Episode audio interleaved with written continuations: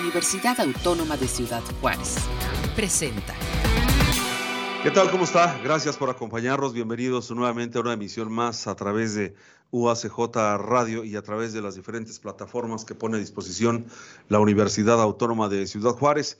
Y el día de hoy tenemos un tema muy interesante. Eh, vamos a conocer un proyecto muy, mucho, mucho, muy importante que esperemos que tenga resultados igual. Platiquemos de libros con sus autores, llevado a cabo por la doctora Marilena Torres Olave. El proyecto nos habla acerca de cómo los estudiantes de la licenciatura en geoinformática año con año realizan pues tesis que son muy sobresalientes con temas que son de mucho interés para toda la sociedad y bueno, pues que estos trabajos, estos proyectos, pues se encargarán de recabarlos y ponerlos en este libro del cual vamos a platicar a continuación y le damos la más cordial bienvenida. Doctora Marilena Torres Olave, ella es, ella es profesora investigadora de la licenciatura en geoinformática de la división multidisciplinaria en la UACJ allá en Cuauhtémoc. Para nosotros es un placer saludarla y recibirla este día. Muchísimas gracias. ¿Cómo está, doctora? Muchas gracias, mucho gusto y, gracias por la invitación. Pues tiene un currículum, perdón, mucho, muy importante.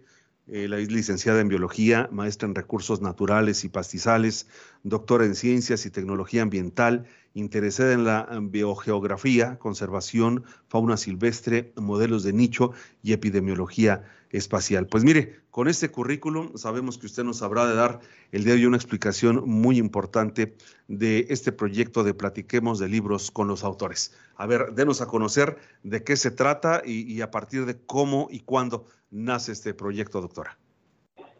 Bueno, eh, gracias. Este, el libro se llama Geoinformática eh, epidemiología y biodiversidad, que son aplicaciones para la conservación y preservación de, la salud y el medio ambiente. Y bueno, este, al ser el núcleo básico este, de profesores de, la carrera de geoinformática multidisciplinar, pues este, tenemos la oportunidad de hacer tesis este, en diferentes áreas, ¿no? En, este caso, eh, se juntaron eh, varios alumnos y tenían un tema en común que es utilizar modelos de máxima entropía para, para la elaboración de diferentes proyectos en diferentes, este, em, ¿cómo le podría decir? Como, como diferentes este, caminos que pueden seguir, ¿no?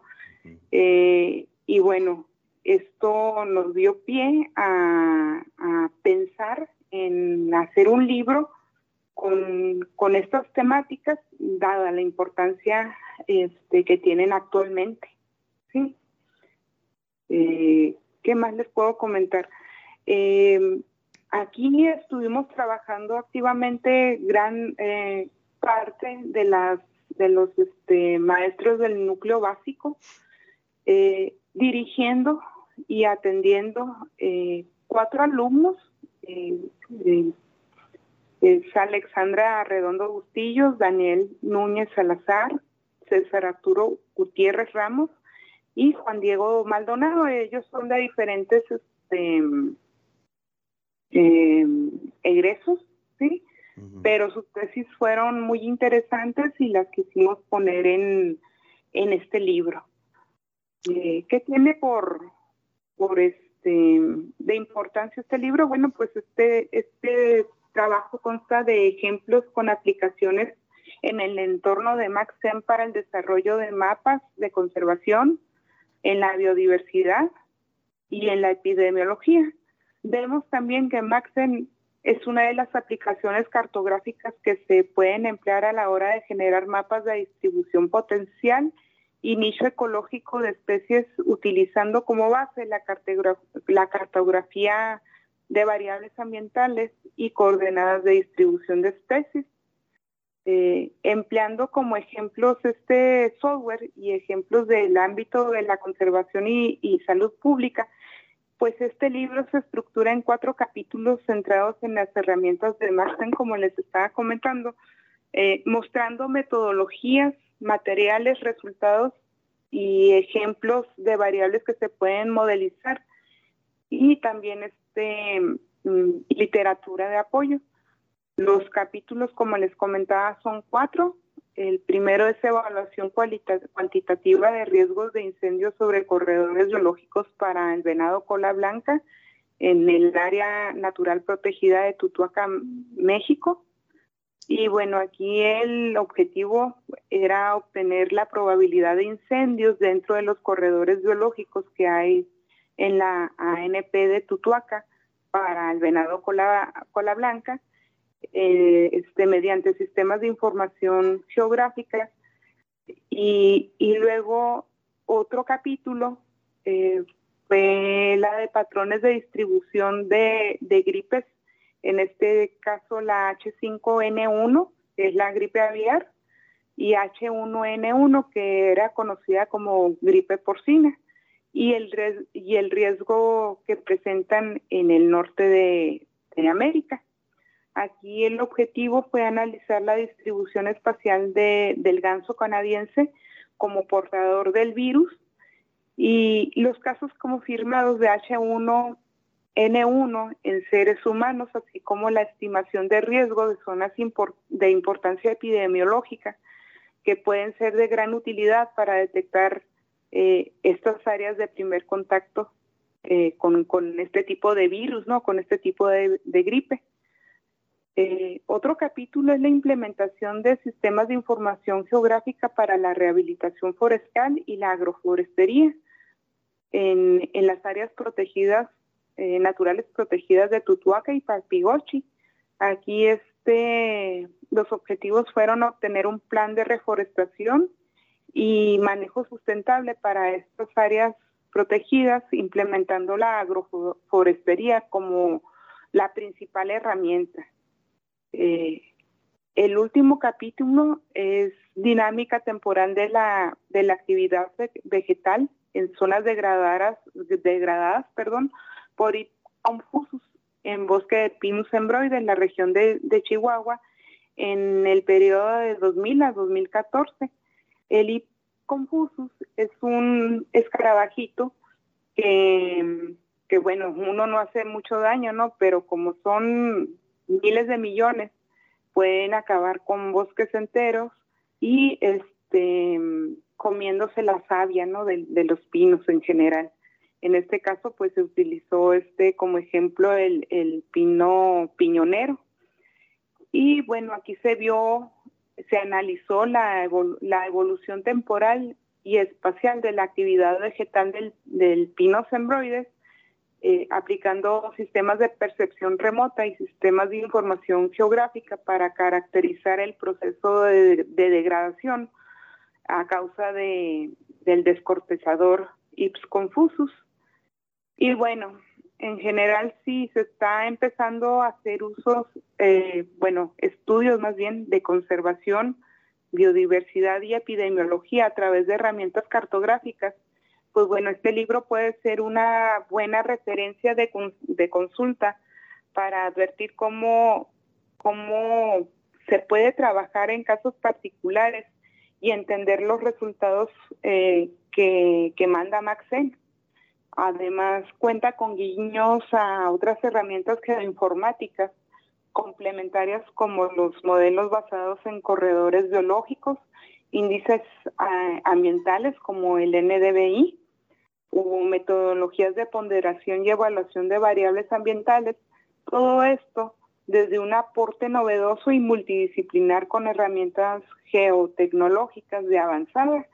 Y bueno, esta obra contiene eh, el trabajo que se puede que se puede lograr cuando se coordinan las autoridades universitarias, profesores investigadoras, investigadores, perdón, y alumnos, alumnos cuando cuando se enfocan eh, los esfuerzos hacia una meta común. En este caso es el manejo y aprovechamiento de los recursos de la biodiversidad y la vigilancia epidemiológica. Bueno, y cuando, cuando hablamos de, la eh, biodiversidad, cuando hablamos de la variabilidad genética de los ecosistemas de las diferentes regiones, donde pues incluye procesos ecológicos que también son evolutivos y dan a nivel nacional pues genes y especies diferentes y, y, también bueno, pues eh, cómo nos ha venido afectando, cómo se puede conservar esta biodiversidad, dado los desafíos actuales, sobre todo en cuestiones eh, de salud, cómo nos vino a afectar esta, esta pandemia de ya un año, casi ocho meses que la tenemos a nivel mundial, y, y, cuál es, cómo se podría avisorar el futuro en estos temas. Este, bueno, pues ahorita, eh, bueno, se, se, está recopilando una información en este caso de, del virus, del, del COVID, ¿no? Eh, se están haciendo estudios preliminares, pero pues las predicciones indican que esto va a durar un poquito más, ¿no? Independientemente de los de las este de las vacunas que nos estén dando, probablemente se extienda un par de años más y este pues debido a, a que las las circunstancias sanitarias pues no son las mejores, pero este están investigando aún también los patrones de, distribución. Obviamente se sabe que es este la transmisión por por el aerosoles, ¿no? Por por este se transmite por el aire el virus. Y bueno, en cuanto a sistemas de información geográfica y, y pandemias, pues este hay algunos estudios que nos que nos permiten visualizar patrones espaciales eh, de cómo se comportan eh, estos, estos, estos virus. Eh, doctora, me, gustaría hacerle una pregunta.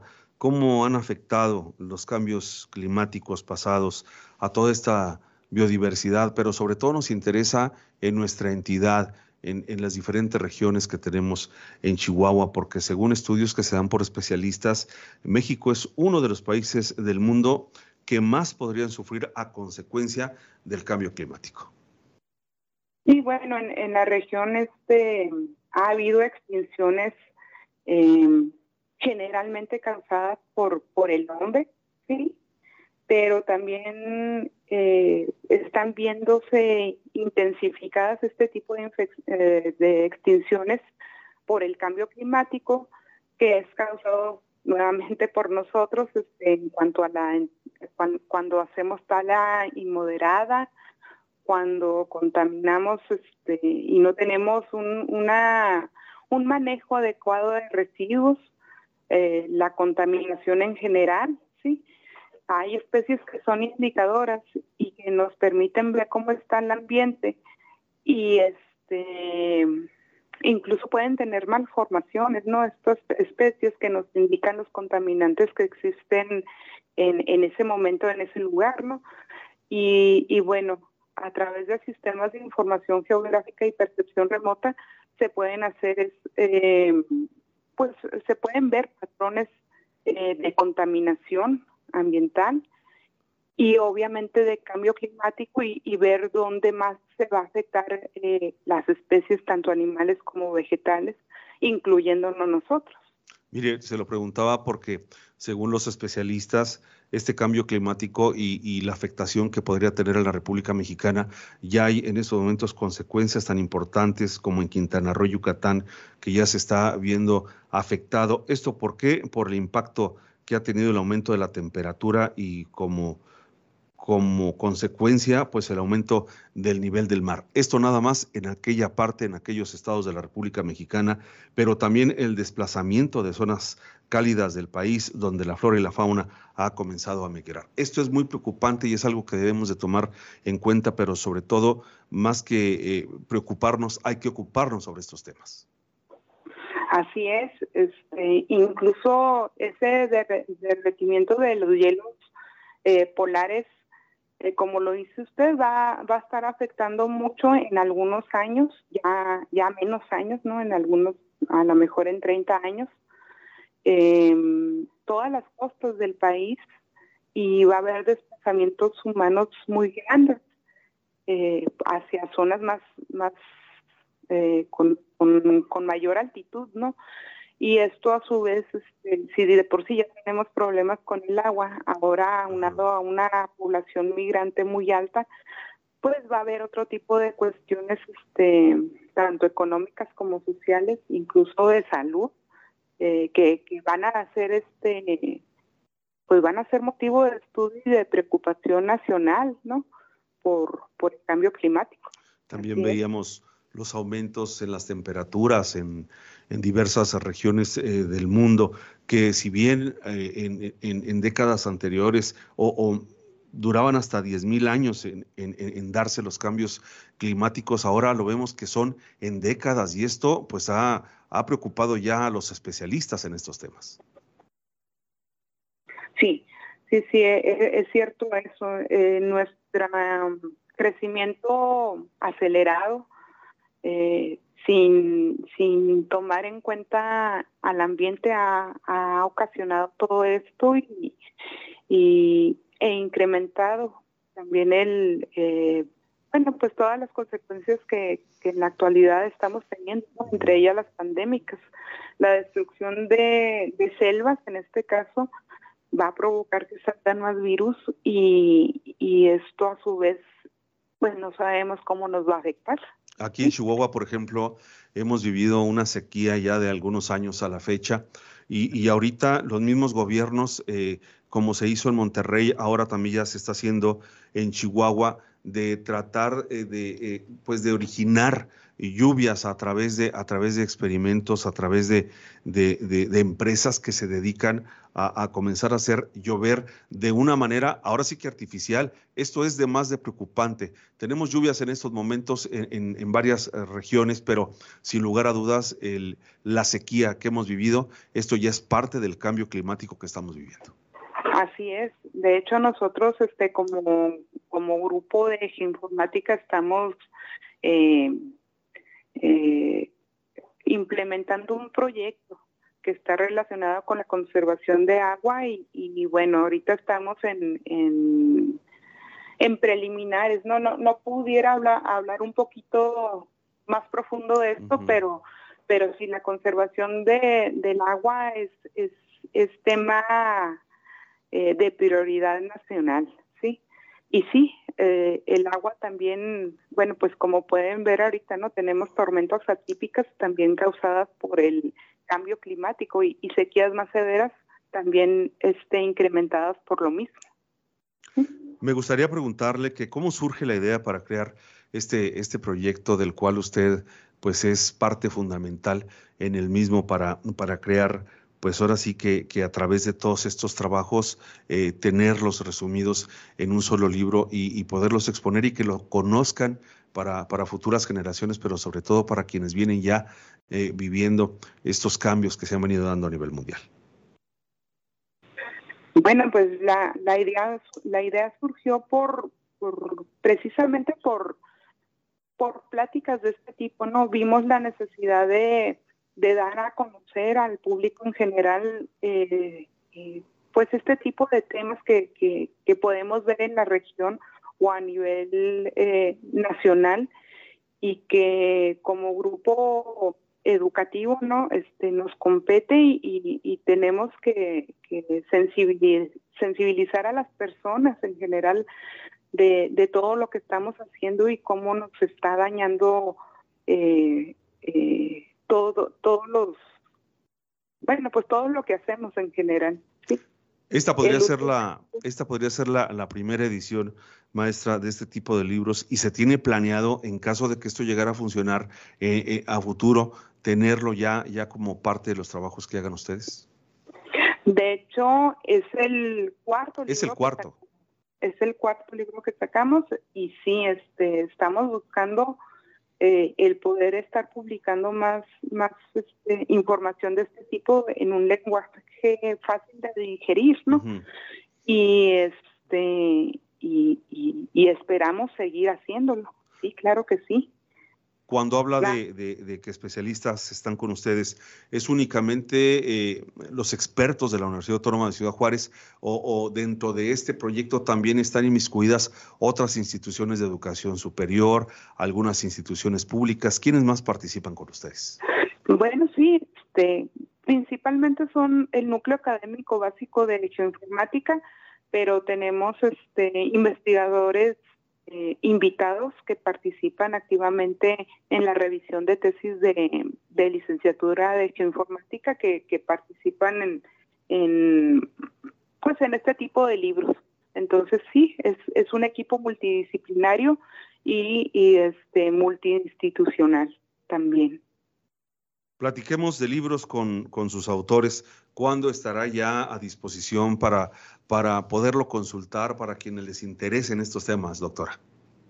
De hecho, si quieren, en un momento más les paso los enlaces. Están en, en el repositorio institucional y en la página este, oficial de geoinformática. Ahí pueden descargarlos, son gratuitos.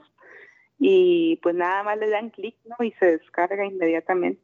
Bueno, doctora, no sé si, si se nos quede alguna pregunta al aire, algo más que quiera usted agregar. No, eso es todo. Muchas gracias por, por la invitación y, y pues aquí estoy a la orden. Qué interesante hablar sobre estos temas y, y, qué interesante sobre todo saber que la Universidad Autónoma de Ciudad Juárez está preocupada por, por estos temas y, y, que son tan interesantes y sobre todo cuando hablamos de que esto puede ayudar para las próximas generaciones, para tratar de salvar nuestros ecosistemas, de salvar la geoinformática, toda esta situación que hemos estado viviendo en los últimos años. Doctora María Elena Torres Olave, muchísimas gracias por esta charla que tuvimos el día de hoy con usted. Muchas gracias. Gracias por invitarme. Y mire, luego. Gracias, gracias. Y también le mandamos un saludo a toda la gente que nos escucha, que nos ve allá en Cuauhtémoc e invitarlos a que participe con nosotros en el 105.7 FM de la Universidad Autónoma de Chihuahua. Les agradecemos mucho que nos den la oportunidad de que usted nos escuche a través de esta frecuencia, gracias a la División Multidisciplinaria de la UACJ allá en Cuauhtémoc. Para pues más información, lo dejamos a disposición como siempre en la Liga del Área de Comunicación de la Universidad Autónoma de Ciudad Gracias por habernos escuchado. Gracias por permitirnos entrar hasta la intimidad de su hogar. Y bueno, aquí nos vemos la próxima. Hasta luego. Este fue un programa de la Dirección General de Comunicación Universitaria de la Universidad Autónoma de Ciudad Juárez.